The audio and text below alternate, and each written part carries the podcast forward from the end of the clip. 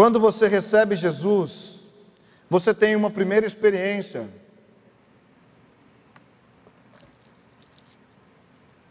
Que é a experiência da Páscoa. Você sabe como Jesus foi o nosso cordeiro pascal? Amém? E se nós olharmos o tabernáculo de Moisés, que era dividido em três partes, a primeira parte dele era o átrio, onde ali eram sacrificados os animais num altar que era chamado o altar de sacrifício. Aquele era um lugar onde havia muito terror. Eu preciso que você Pegue essa ideia, essa, essa verdade, essa revelação para você. Havia muito terror, sujeira, sangue. Havia cenas horríveis onde os animais gritavam e eles eram sacrificados no fogo. E o fogo era uma chama que consumia. Nada que ficava naquele altar, ele era aperfeiçoado. Nada, o, o, os, os animais, né, os cordeiros que eram sacrificados naquele lugar, eles não saíam de lá fortes, berrando e saltitando e pulando e dançando. Eles morriam, eles eram mortos e sacrificados. Essa é a experiência que muitos de nós têm em relação ao pecado, quando Jesus nos salva. Muitos pecados na vida de pessoas, como na minha vida era, eles eram muito horríveis. Havia muito sangue naqueles pecados. Havia muita dor naqueles pecados. Havia muito barulho que ecoava na alma do ser humano, acusando aquele ser humano, aquelas pessoas que pecam a respeito do que elas fazem. Aquela cena nunca era boa, nunca era bonita. E quando você passa por Páscoa, quando você recebe Jesus como seu suficiente Salvador, o que você precisa fazer, além de ser perdoado pelos seus pecados, que isso é feito completamente pela obra redentora da cruz, você está comigo? Você precisa abandonar esses pecados você precisa sair dessa zona de horror. Você precisa sair desse lugar que tem muito sangue. Você precisa sair desse lugar que tem muito barulho corrupto. Você precisa sair desse lugar onde há um fogo que mata e consome, que elimina e aniquila. Para que você prove uma nova experiência, que é a experiência de Pentecostes. Vamos lá, alguém. A experiência de Pentecostes, ela é diferente. Porque quando os homens de Deus, os sacerdotes, aqueles que são chamados para a soberana vocação, para o alto chamado, aqueles que são um povo dentro de um povo, aqueles que são o povo palá, o povo distinto, aqueles que são escolhidos dentre a multidão de pessoas, os reis e sacerdotes, 1 Pedro capítulo 2, verso 9, Vós sois, vocês, vós sois, ele disse, raça eleita, vós sois nação santa, vós sois povo de propriedade exclusiva, não é? Não é exclusiva, não é só dele, não é separado para ele, porque vós sois sacerdócio real. Vós não sois mais filhinhos apenas, vós não sois mais a igreja de Jesus apenas, Vós não sois mais só os santos de Deus, vós sois o sacerdócio real. Aqueles que saem de um lugar de horror, de sangue, de pecado, aqueles que param de revisitar as coisas pelas quais eles foram perdoados e avançam para um nível mais alto, avançam para um nível além avançam para um lugar chamado Santo Lugar. Eu não sei onde você tem vivido, meu amigo. ah, mas eu quero viver no lugar santo, Jesus. Esse lugar é diferente porque você só entra nele se você está lavado pela água. Antes de entrar, você tem que se lavar numa bacia que tinha lá. E você entra nesse lugar santo lavado, lavado por aquilo que Paulo entendeu que era a lavagem da água da palavra de Deus. Você não está mais lidando com os pecados elementares, com aqueles que te aterrorizavam mais. No santo lugar, meus amigos, no santo lugar do Senhor, não existem animais gritando, Hum. Meus amigos, no santo lugar não tem sangue, não tem sujeira. Meus amigos, no santo lugar há somente a voz mansa e delicada. No santo lugar há os pães que você come da face. Só existe alguém lá chamado Jesus para você comer da presença dele, para você se alimentar dos pães da face, os pães da preposição que estão lá, os pães da presença de Deus, os pães expostos, os pães que te propõem uma vida alimentada pela vida de relacionamento. Esse não é um lugar que você lida com o pecado mais. Vamos lá, alguém? Esse não é um lugar que os que se habilitam e se qualificam entrar nele podem entrar sujos, podem entrar com vestes manchadas, podem entrar com os seus pecados que continuamente fazem parte de uma vida que você já deveria ter abandonado e deixado, porque elas ficam lá no altar de sacrifício. Nesse lugar tem um candelabro que ele ilumina todo lugar, mas não é só a luz que Deus é, porque Deus é luz.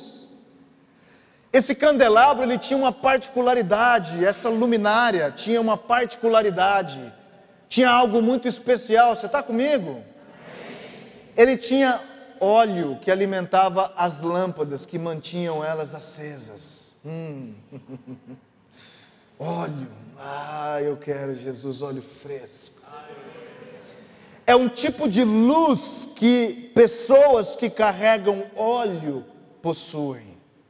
Não é a luz da salvação apenas, não é a luz de ser alguém que tem boas atitudes, é a luz de alguém que está queimando, é a luz de alguém que é intenso, que tem uma paixão, que tem uma vida com Jesus, que tem um relacionamento com Ele, que tem um anseio por Ele, que tem um desejo por Ele, que entrega todas as coisas.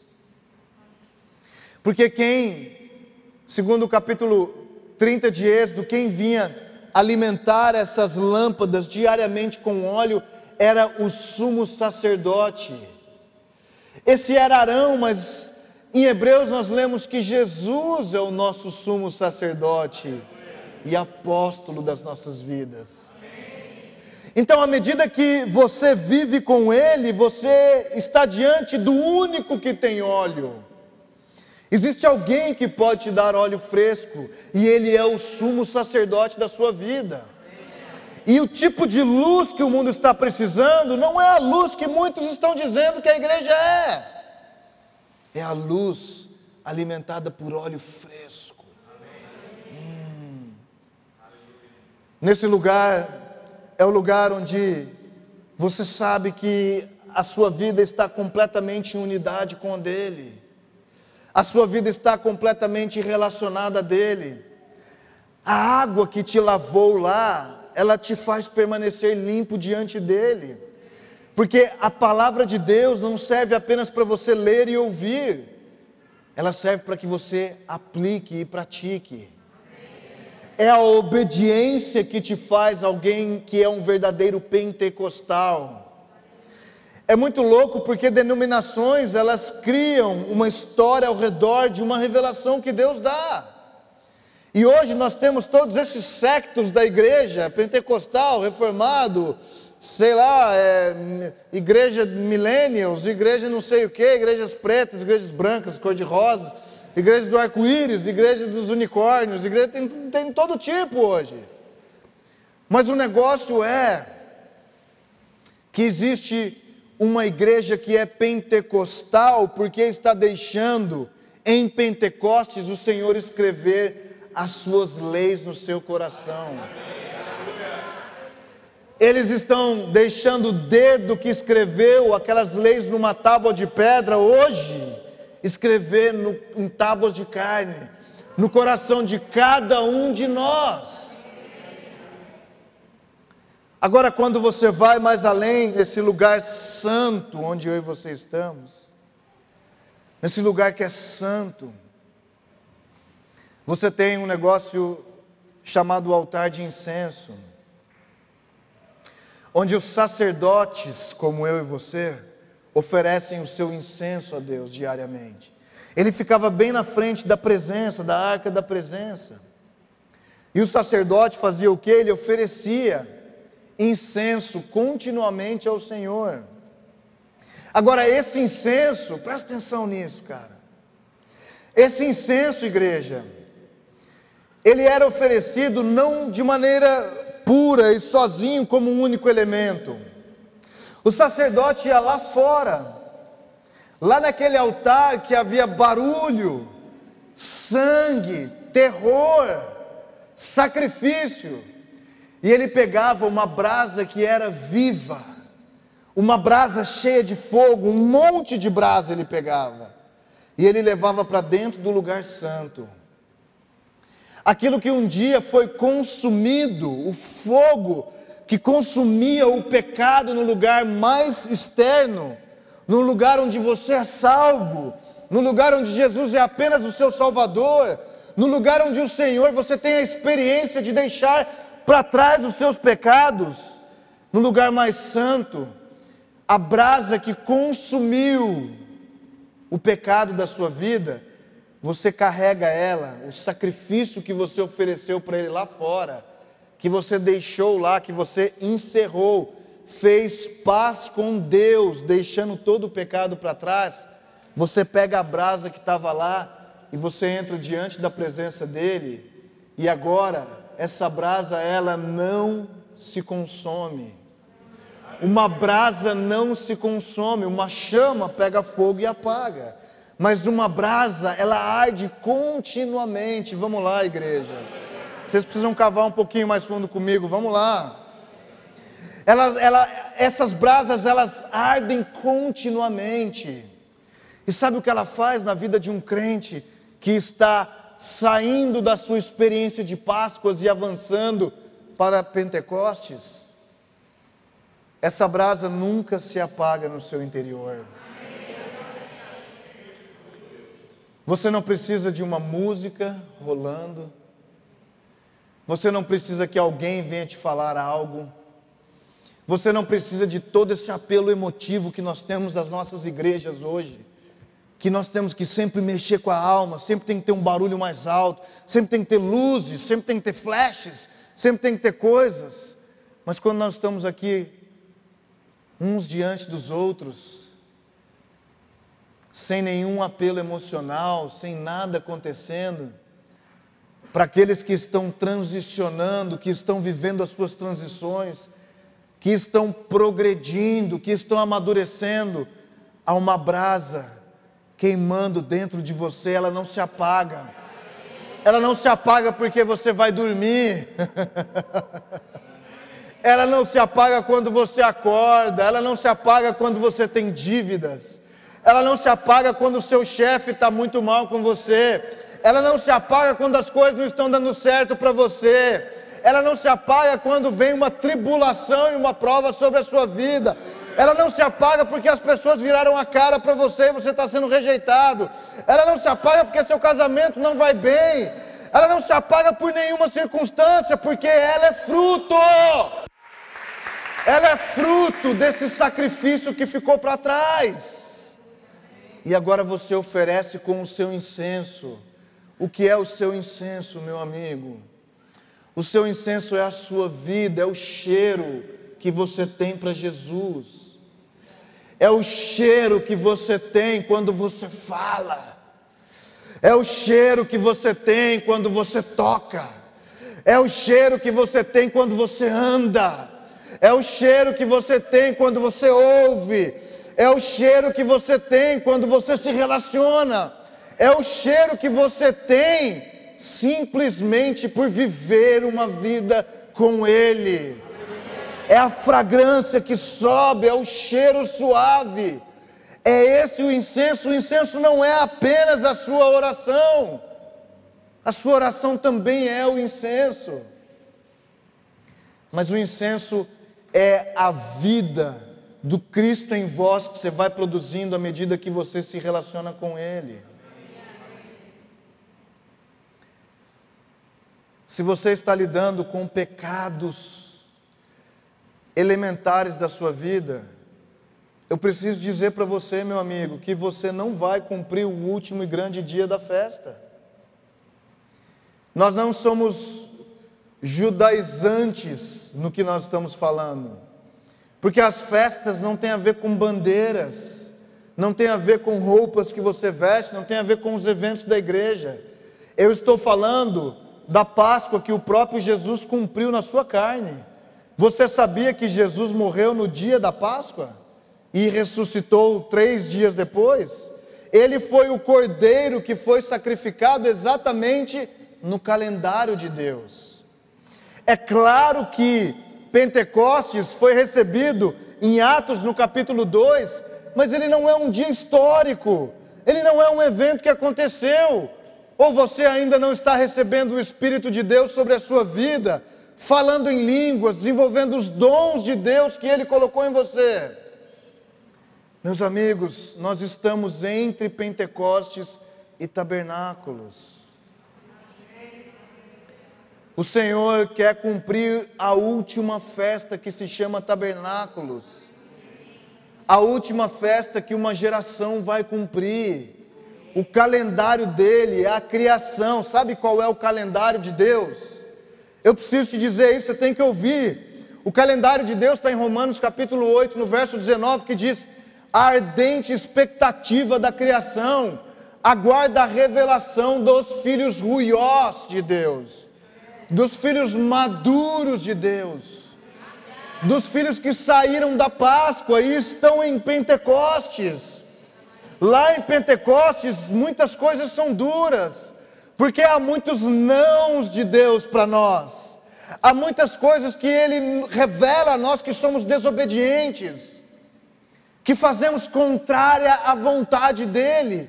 E ali Ele está escrevendo no nosso coração, aperfeiçoando as nossas vidas, porque a criação está ardendo com expectativa.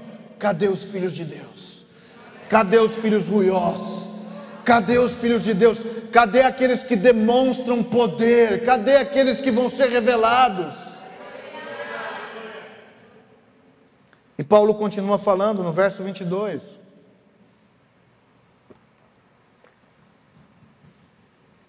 Ora, sabemos que toda a criação juntamente geme e está com dores de parto. Meu amigo, a terra está com dores de parto pela sua vida. A terra está clamando por um filho, uma filha de Deus madura, maduro, por alguém que está crescendo em relacionamento com Ele, para alguém que deixou o altar de sacrifício, para alguém que saiu desse lugar elementar da fé, para aqueles que não estão tomando leite mais, quando já deveriam ser mestres, como Hebreus no capítulo 5 nos diz. Mas olha que coisa radical que ele diz no verso 23. E não só ela, ele está falando da terra que geme, e não só ela, mas também nós, embora tenhamos as primícias do Espírito, gememos ainda em nós mesmos aguardando a nossa adoção. Agora, Paulo, o que você está falando, cara? Eu estou salvo. Como assim ser adotado? Como filho ruiós, filho maduro? Mas o que, que você quer dizer? E ele diz: Isto é, a adoção que ele está falando, presta atenção. Isso é muito poderoso, é para você. Isto é a redenção do nosso corpo. Hum. Você está achando que a sua terra prometida é o céu? Você está achando que a, tudo que a salvação propõe para você tem a ver com viver um dia, num terreno guardado pelo Senhor no céu, quando na verdade a nossa terra prometida, meus amigos, presta atenção, é o corpo glorificado. É essa carne que você vive exatamente nela. Olha para você assim, ó. Olha, olha para você. É esse corpo que você vive nele se tornar conforme o corpo glorioso de Jesus. Ele foi o primeiro da ressurreição. E imortalidade é o nosso destino. Imortalidade não tem a ver com você ser um espírito indo para o céu ou qualquer coisa que você imaginou, mas o seu corpo sair de um túmulo, meu amigo. Vocês não, não acreditam que vocês não creem nisso, meu Deus o seu corpo sair de um túmulo. Essa é a proposta. Jesus saiu de um túmulo para que você um dia possa sair de um túmulo. Para que você possa ter um corpo como o dele. Esse é o lugar que te espera. Agora presta atenção, a razão pela qual você sofre tantas tentações na sua carne é porque o diabo sabe que esse é, essa é a sua terra prometida, esse é o seu destino, que o seu corpo santo, ele antecede essa carne pecaminosa se tornar segundo o corpo glorioso de Jesus. É por isso que você ainda é tentado a ser deixado lá no altar de sacrifício. É por isso que todo ministério que pessoas creem que elas têm é deixar quatro ou cinco grandes pecados e esperar o dia da sua morte, que vão para o céu. Esse não é o maior lugar que Jesus tem. O maior lugar que Jesus tem para nós chama-se a vida imortal, como Ele conquistou para mim e para você.